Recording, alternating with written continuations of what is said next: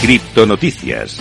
Empezamos a repasar toda la actualidad del mundo cripto y vamos a profundizar un poquito en los datos que te he contado al principio del programa. Y es que, como te digo, el mercado cripto se ha teñido de verde y por fin ha recuperado también el billón de dólares de capitalización. Después de semanas de estar plagado de operaciones bajistas, incertidumbre y volatilidad, las cosas finalmente están mejorando para la mayoría del mercado de las criptomonedas, cuya capitalización total ya ha logrado recuperar la marca de un billón de dólares y continúa avanzando. Específicamente, el market cap del mercado cripto ha aumentado en aproximadamente un 4,39% en las últimas 24 horas, desde los 977.000 millones de dólares hasta los 1020 actuales según datos de CoinMarketCap. De hecho, este impulso ha hecho que algunas altcoins, como te comentaba, como por ejemplo en el caso de Polygon, hayan crecido hasta un 15,71%, Ethereum, como te digo, más de un 9%, Solana más de un 5%, Cardano también disparada, parece que empieza a recuperar un poquito el mercado cripto, ya sabéis cómo funciona esto, ¿eh? es muy volátil, o sea que no hay que fiarse, pero por fin parece que empezamos a contar buenas noticias. Vamos con otra noticia bastante positiva, aunque quizá para algunos no tanto, y es que ha habido más de 160 millones de dólares de cortos, de operaciones en corto,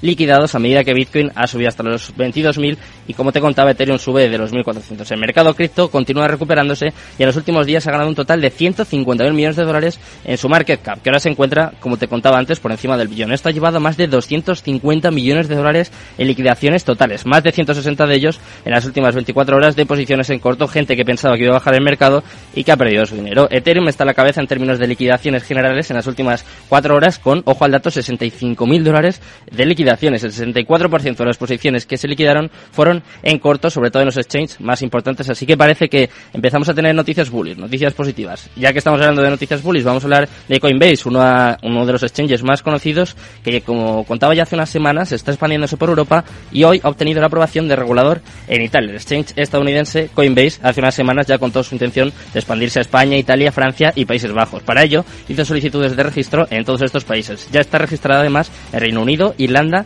y Alemania. Y hoy se ha conocido la noticia de que este exchange ha obtenido la aprobación de los reguladores financieros en Italia, lo que le va a permitir eh, continuar sirviendo a los clientes italianos. Obtener esta aprobación es un testimonio de su estrecha colaboración y su relación de trabajo positiva con los reguladores financieros italianos. Más noticias positivas en este caso para Coinbase, aunque eso sí, ha salido del top 10 de exchanges más utilizados, así que eh, deben estar un poquito nerviosos. ¿eh? Vemos que están muy movidos. Y vamos con la última noticia del día. En este caso vamos a hablar de Celsius, es uno de los culebrones de las últimas semanas, de los últimos días, y te vamos a contar la última hora. Y es que los clientes de Celsius podrían esperar años para acceder a sus fondos. Muy mala esta noticia. ¿eh? Las posibilidades de que los clientes de Celsius recuperen sus fondos del exchange en el corto plazo parecen escasas y se recomienda a las partes que se preparen para una pelea prolongada en los tribunales. Celsius envió ondas de choque a través de la industria cripto cuando detuvo los retiros el mes pasado citando condiciones de mercado desfavorables. La medida fue seguida por una declaración de bancarrota bajo el capítulo 11 en Nueva York que reveló un déficit de 1.200 millones de dólares en su balance general y más de 100.000 acreedores. Seis abogados especializados en asuntos de bancarrota revelaron que llegar a un acuerdo con los acreedores de la empresa en conflicto sería un proceso complicado